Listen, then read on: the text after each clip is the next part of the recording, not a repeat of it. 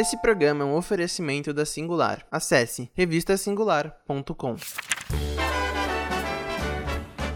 Olá, ouvintes, sejam bem-vindos ao décimo episódio do Panorâmico, podcast em que o cinema é visto de todos os lados. Eu sou o Davi e ao meu lado virtual está ele, o único e incomparável Rui Filho. Olá, bom dia, boa tarde, boa noite pra você que está ouvindo isso. E hoje a gente vai falar sobre o novo lançamento da Netflix que já tá no em alta faz algum tempo, A Mulher na Janela, de Joe Wright, com Amy Adams e grande elenco.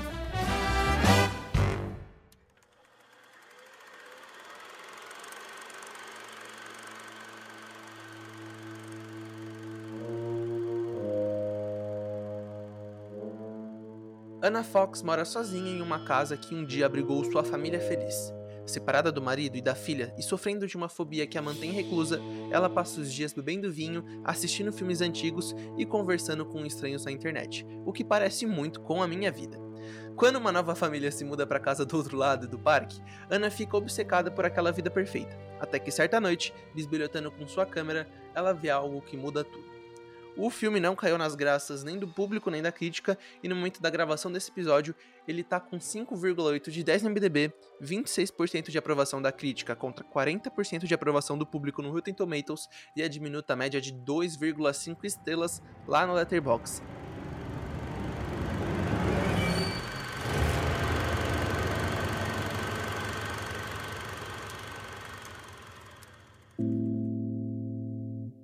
Eu acho que esse é o pior filme, principalmente nessas médias, e na minha opinião, que a gente já falou aqui no Panorâmico, Rui. Sem dúvida. A galera que é do futebol vai saber desse meme. A galera, agora os caras estão fazendo assim, pega o nome de alguém, sei lá, Ronaldinho Gaúcho, não sei, Romário, e fala assim, perdeu tudo, o drama de Ronaldinho Gaúcho, ele, vai, ele vai jogar no Vasco. esse é o drama, esse é a vida da, da Emiadas agora. Não é Coitado. possível você aceitar fazer um filme desse, cara. Julian Moore, cara, o que, que você tá fazendo ali, Né? moça? Pelo amor de Deus. É, que não é uma baita introdução desse episódio, porque realmente é um elenco todo recheado de estrela, pô. Gary Oldman, um mês atrás ele tava no Oscar, pô. O cara de Mank. Não, mas sem dúvida, é o pior filme que a gente já falou aqui. Mas de longe. E, e eu queria começar falando aqui que desde do ano passado, quando lançou aquele Rebecca do Ben Whitley, o Hitchcock não tem sossego. Não deixam o cara em paz, cara. Pelo amor de Deus, como é que pode, Gente, Rui? Se o, cara, se o cara se foi, deixa ele descansar em paz. Deu uma hora de rodagem de A Mulher na Janela, eu fiquei pensando, nossa, mas Rebeca no passado, que já é horrível. Aí agora esse filme, que não é um remake, né? Deixar bem claro isso logo, que não é um remake de Janela Indiscreta. O, a história, a base, alguns elementos estão os mesmos, mas no geral não é um remake, né? Ele aproveita muito do Janela Indiscreto. Inclusive, ele começa, né, com a imagem do James Stewart. O jeito que ela, que ela pega a câmera é o mesmo, né? Ainda tem uma referência a isso. um dos principais erros dele é, é, é nisso de, tipo, deliberadamente incitar a comparação. Ele tá falando assim, é, é isso mesmo, eu sou muito baseado em um- uma, uma obra do Hitchcock. E quando você faz isso, cara, você tá jogando a, a- a comparação, a competição, digamos assim, em um patamar que você provavelmente não vai conseguir sustentar, tá ligado? O Rebecca do, do ano passado, eu acho menos pior, porque ele ainda, tipo assim, é um remake novo, vou tentar fazer aqui, andar com minhas próprias pernas. Eu não curto o filme, mas eu acho que ele é uma proposta muito diferente desse, sabe? Agora esse fala assim, não, vou tentar fazer o meu filme, mas eu tô aqui, ó, competindo com Hitchcock. E aí você não vai ganhar, cara. Desculpa, se é o Joe Wright, você tem é, orgulho e preconceito só, tá ligado? Eu tava pensando nisso, eu tenho um, fiquei com pena dele quando terminou o filme, depois eu fiquei lembrando, né? 2005, ele tem Orgulho e Preconceito, e depois tem um filme lançado em 2007, que é, assim, a história é quase uma continuação de Orgulho e Preconceito, se quiser olhar por esse lado. Tem a, a Saoirse Ronan bem pequenininha, etc. É, não sei falar o nome dela, gente. Ninguém sabe. Essa é, a- essa é a questão. E aí ele foi indo de um. Foi indo dessa carreira de dois filmes maravilhosos. Aí ele foi. Aí ele fez um filme chamado Hannah, que também é com a, é com a Ronan. E aí agora ele cai nesse filme. Ele fez o Des- é Destino de uma Nação também, não fez? Com o Foi, Gary Oldman. E o Gary Oldman foi pro Oscar, foi indicado ao Oscar, se eu não me engano. É uma queda de nível tão grande, sabe? Porque assim, quando você olha pro Janela Indiscreta, um dos melhores filmes da história do cinema, pra mim é o segundo melhor do Hitchcock, atrás só de Vértigo, que Vértigo é incomparável. Aí falando já de é, análise fílmica mesmo, o Hitchcock ele faz questão da gente estar na pele do James Stewart, né? Então a gente acompanha tudo. O James Stewart, ele gosta, que eu acho que esse é o ponto que mais me pegou no, no começo. O James Stewart, ele quer olhar a janela. Ele quer ficar ali naquela janela olhando a, a vizinhança passar. Por quê? Porque ele tá é, com o gesso no, no, na perna. Quem dá spoiler do filme de 54, claro. Ele é um fotógrafo. Ele não pode dobrar pra fazer nada. Você pode ficar ali relaxando, esperando passar, né? Deixar os dias passar e tudo. E ele só pode ficar ali vendo os vizinhos dele, acompanhar a vizinhança. Aí faz sentido. E é uma coisa muito mais natural, porque ele já tá acompanhando ali e o Hitchcock já nos coloca no lugar dele, nesse, nesse voyeurismo, né? Nessa questão de observação e etc. E aí, quando a gente vai pro, a gente vai pro, pro Mulher na Janela, não. Eu não queria olhar a janela. É, esse é o grande ponto, né? A mulher na janela do, do título não queria estar na janela. Ela só queria viver. Porque depois. a gente vai falar disso. Mas eu vou repetir o que eu falei lá no, no primeiro programa sobre o Eu Me Importo. Que eu falei de um, de um negócio chamado efeito Nolan. Que é o efeito de querer explicar as coisas e complicar. Que tem no cinema contemporâneo. Que eu chamo de efeito Nolan porque eu amo Nolan, né? e, aí esse, e aí esse filme faz isso. Que aí tem toda a explicação por trás, mas a gente, a gente vai falar disso. E assim, ok, tem vários plots. É um plot em cima do outro é uma confusão toda, tem muita ação e tudo, mas a, a, questão é essa. A gente não tá vendo com os olhos da Amy Adams, sabe? Nesse quesito. A gente não tá vendo com os olhos da Ana. A gente tá vendo como se fosse uma terceira pessoa mesmo. Como fosse o espectador que tá vendo aquela história. E aí não fica nada natural. Parece que não foi ensaiado, não foi planejado nem nada. Porque tu olha, por exemplo, a cena, a primeira cena, quando ela descobre o, o grito, ela não tava na janela, tá ligado? Ela tava dormindo. que é aí ela foi procurar o celular dela, que ela tinha perdido o celular dela, que ela tem ataque de pânico. Depois no filme é explicado o motivo. Aí ela foi procurar o celular dela, que aí ela foi ver o grito, foi ver a confusão toda. Foi ver que a mulher morreu. Então, assim, não, não fica. Não é uma questão natural, sabe? Eu acho que isso me incomoda muito. Não é nem questão de, de ser forçado nem nada. Mas é você sente que o, o filme, pelo menos pra mim, né? Eu senti que o filme é essa questão de apartamento, essa questão de janela, da Ana ver uma outra pessoa é, morrendo e querer investigar tudo isso, só por, só por fazer referência pro Hitchcock. Sim eu queria voltar um pouco nessas referenciações, que eu acho que, tipo, eu não vejo só janela indiscreta nesse filme, eu vejo bastante coisa, né? Eu vejo uma cena final ali, ele joga bastante com uma relação de vértigo, né? Naquelas escadas. Ele tem ali várias referências. Eu senti um pouco de Disque M para, é Disque M para matar, né? Nessa questão de, tipo, a trama toda hora vai se encafifando, o Disque me diz. Só que o que, que eu acho? Essa foi mais ou menos a minha síntese desse filme. Cara, se você tem um arquiteto, e esse arquiteto tem muitas obras fodidas, e aí vem outro arquiteto, pega um tijolo de cada obra, de cada estrutura, de cada coisa, tenta amontoar tudo isso, você não vai ter uma obra boa. Você não vai ter, tipo, um acúmulo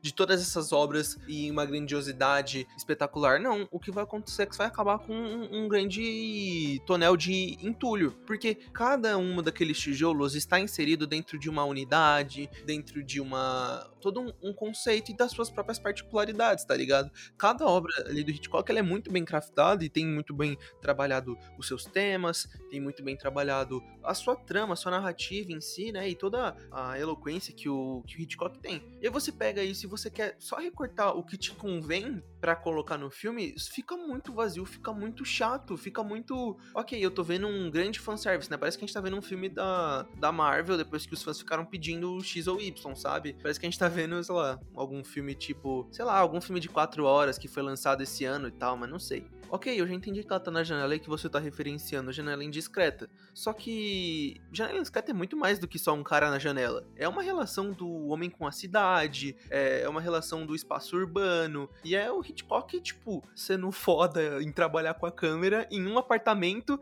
e em, uma, em um plano geral, tá ligado? Não adianta você só pegar um aspecto do filme, pescar e achar que você tá abalando, tá ligado? Isso que me deixou puto vendo esse filme. É a, prepotência que eu senti do diretor, ou então, sei lá, de, ah, mas aí eu não sei quem interrompeu, por isso teve que regravar X ou Y, que teve umas polêmicas dessa. Aí foda-se, eu não tenho nada a ver com isso, tá ligado? Tem a ver com o que veio para mim. Então isso que me deixou pistola, essa, essa prepotência de querer achar que recortando uma revista você vai chegar num texto, sabe? Não, sim. Que é uma questão até curiosa, que nem eu falei, por exemplo, do James Stewart, né? Que ele, no gênero discreto, ele tem né, a questão da perna, e não pode se mover, ele tem que ficar na cadeira, tudo isso. A Ana, ela não tem nada disso. Que ela não sai na rua por questão de ataque de pânico, ok. Mas ela tem, por exemplo, a história é, é hoje em dia, no mundo atual. Então ela tem um iPhone, ela pode conversar com as pessoas normalmente. Tanto que, inclusive, uma diferença muito, muito importante, porque no Janela Discreto só tinha três pessoas no apartamento do James Stewart, né? Que era ele, a ficante dele, vou dizer assim. É quem cuidava dele, quem ajudava ele, enquanto ele tava com um problema no pé. Ah, sim, quatro, na verdade, né? Que tem o, o,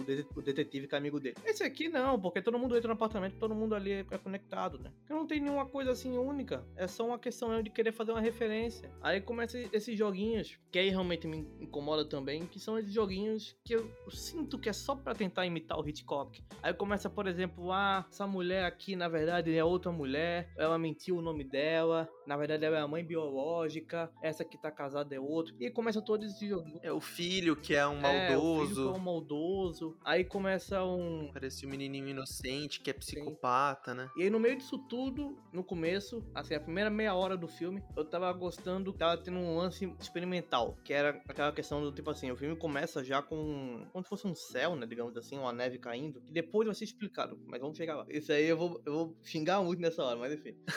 e aí tem toda a questão experimental, que assim, a, tá- a Ana tá dormindo e do nada corta pra um filme que ela tá vendo na televisão, uma cena do filme, ou corta pra es- essa neve caindo, sabe? Então, essa questão psicológica que tava construindo nela, sabe? Tava construindo. O resto tava, tava atrapalhando. Eu sabia que uma hora ia virar um jornal discreto, uma hora ia ter referência. Eu tava só esperando, né? Ah, enquanto isso, tava tendo essa construção psicológica, que assim, depois foi tudo por água abaixo, que foi quando o filme acabou pra mim. Que eu vou ser sincero, tá? Como eu sou profissional, eu vi o filme todo.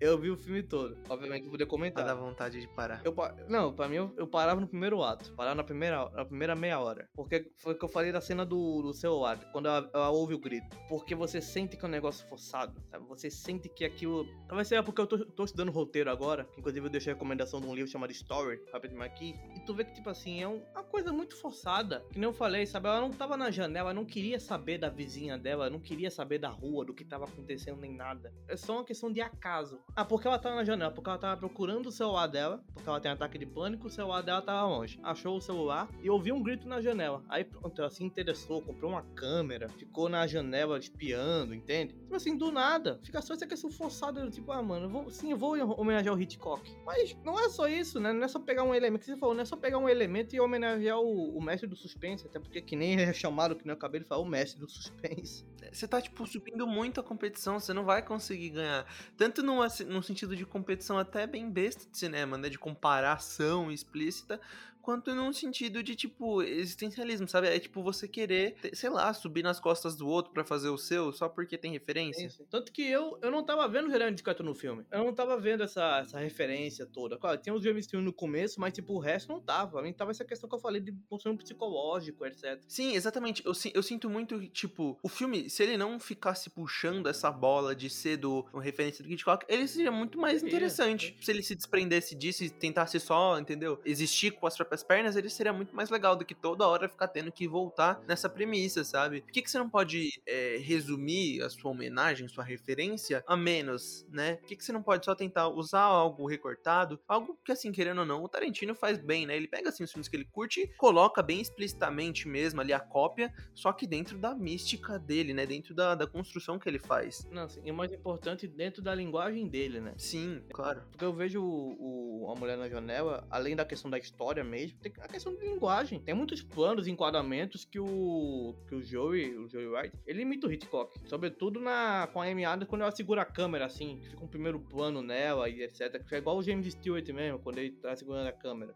Então tem essa questão também de linguagem, dele ficar imitando o Janela Discreta em alguns planos, em algumas montagens, etc. Eu acho, eu vejo até bem mais valor no trabalho lá do Gus Van Sant, né, que ele refilma o Psicose plano por plano, que eu acho que é tipo assim uma homenagem mais explícita, né, de se prostrar ao trabalho do, do Hitchcock e tipo só tentar refilmar ele dentro de uma de uma roupagem, né, moderna entre aspas, né, de equipamentos modernos e pirito pororó. Eu vejo isso muito mais eficiente do que ficar nesse morde a sopra que ele fica. Eu tava pensando aqui e com uma comparação de papéis do James Stewart, o filme não consegue colocar Amy Adams em nenhum canto, né? Em Vértigo você tem ele um cara medroso, um cara que, que tá tendo que lidar com as próprias fobias dele, né? E lidando com uma paixão falsa e piriri pororó.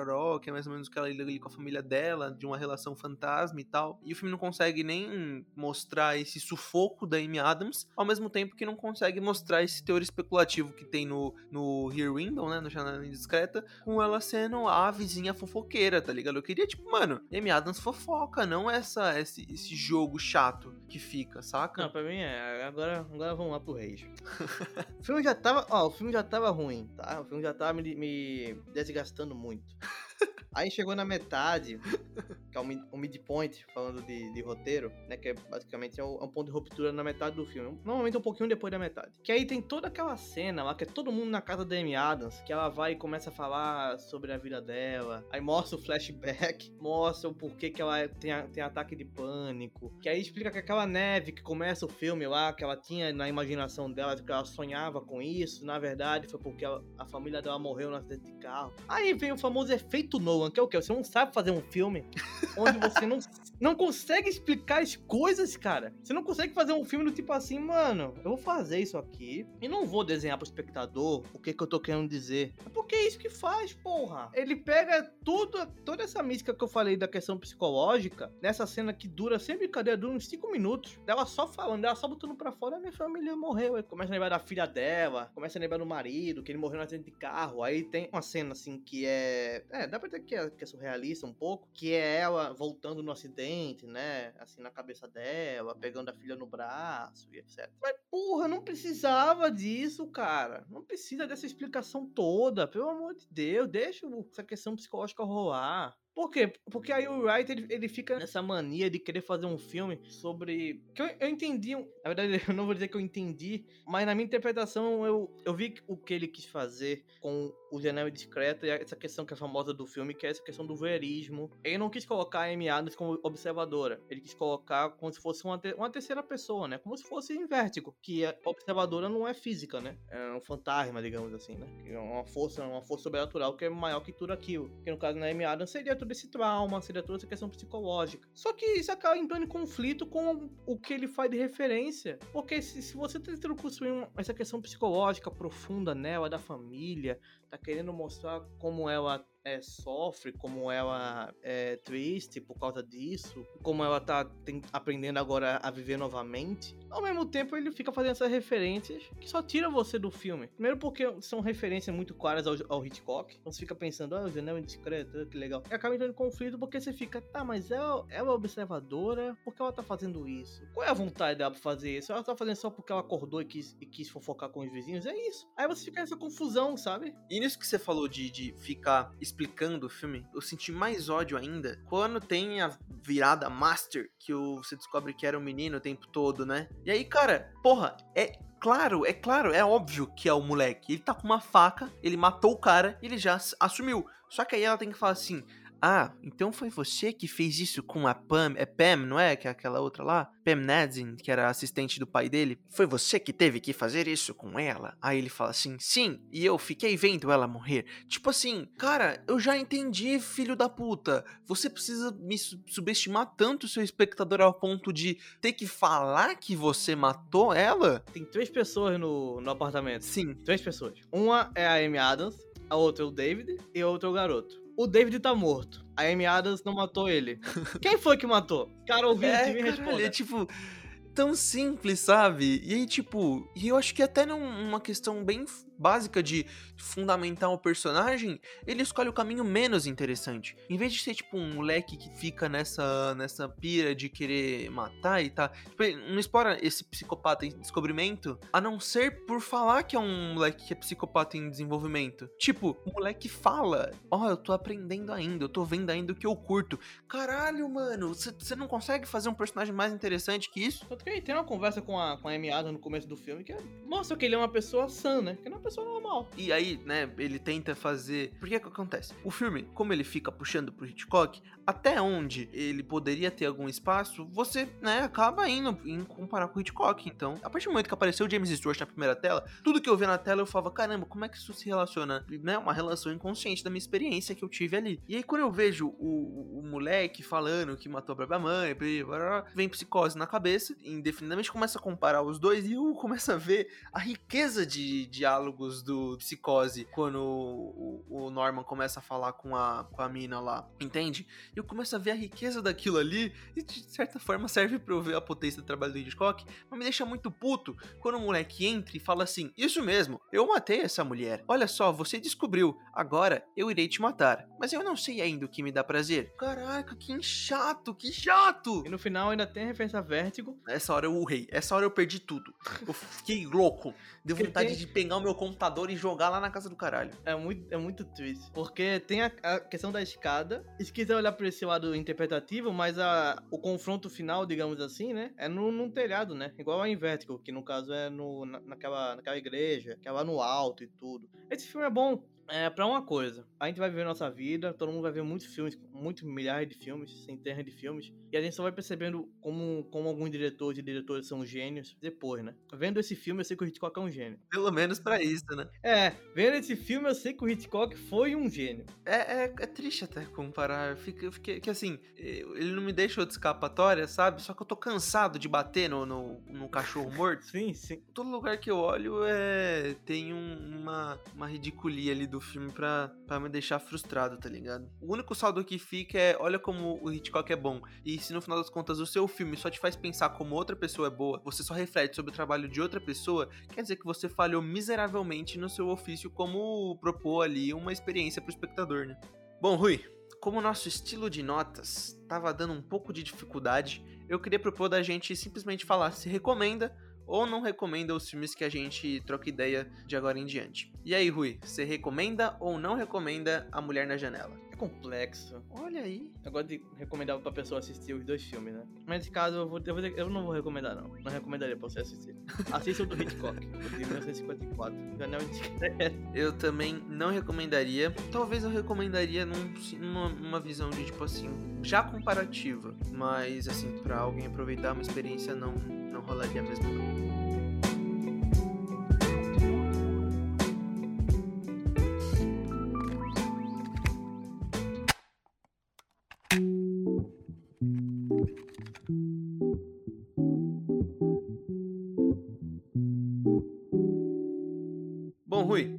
A nossa tradição de tentar corrigir filmes ruins discutidos no episódio com recomendações maneiras pro nosso respeitável público, o que você tem de bacana pra galera ver essa semana? Eu vou indicar um filme que você citou, inclusive, que é o Psicose do Gus Van Sant. Que você vai assistir, cara ouvinte, você vai falar assim. Você vai, você vai estranhar se você já viu o Psicose do Hitchcock. Mas, mas é um baita experimento. Como filme, como arte. ah, pra várias questões até, assim, pensativas sobre cinema, né? É literalmente o filme original, que regravado pros dias atuais da época, né? Que o Psicose do Gus Van Sant é 1998. Então, assim, é legal pra você tirar algumas conclusões. né? Por exemplo, o Psicose original é é preto e branco, esse é colorido. Tem a questão também de remake, você pode refletir sobre isso. Então, assim, ele traz várias reflexões, sabe? Independente se você gosta muito, se você vai amar, se você não vai odiar, ele vai, ele vai te gerar muitas, muitas perguntas sobre, sobre o cinema a história do cinema, mesmo, e linguagem cinematográfica. Bom, as minhas recomendações dessa semana, eu tenho duas.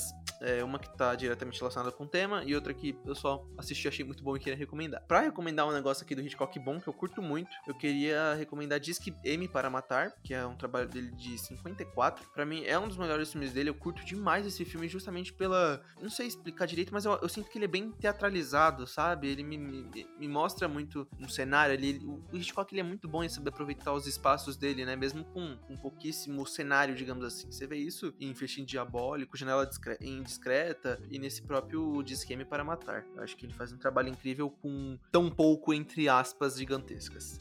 E outro filme que eu queria recomendar, que agora, né, acho que o cara ouvinte já percebeu, eu tô numa mini maratona, uma maratona dissolvida de Shyamalan, então eu queria recomendar Corpo Fechado. Puta filme de herói, cara. Nossa, como eu curti essa porra É desse filme, bom. achei realmente genial. Eu tô cada vez mais empolgado com o trabalho desse indiano maravilhoso, então ficam aí minhas duas recomendações dessa semana. Mas agora só piora, viu? Vou dar spoiler pra você já, da maratona. Não, mas eu, eu- eu não tô indo, eu não tô indo em ordem cronológica, não. Ah, tá, tô então sorteando. Bom, Rui, Eu queria aqui só fazer uma, uma fala antes da gente terminar nosso episódio. Eu queria agradecer a todo mundo que já ouviu a gente e agradecer você, querido amigo, por estar tá participando aí durante esses 10 episódios. Espero que a gente consiga fazer 20, 30, 40, 50 rumo ao infinito. Muito obrigado aí a todo mundo que apoia a gente. É isso aí. Estamos nesse projeto, estamos batalhando. Só eu e o Davi a gente sabe aqui como é que é.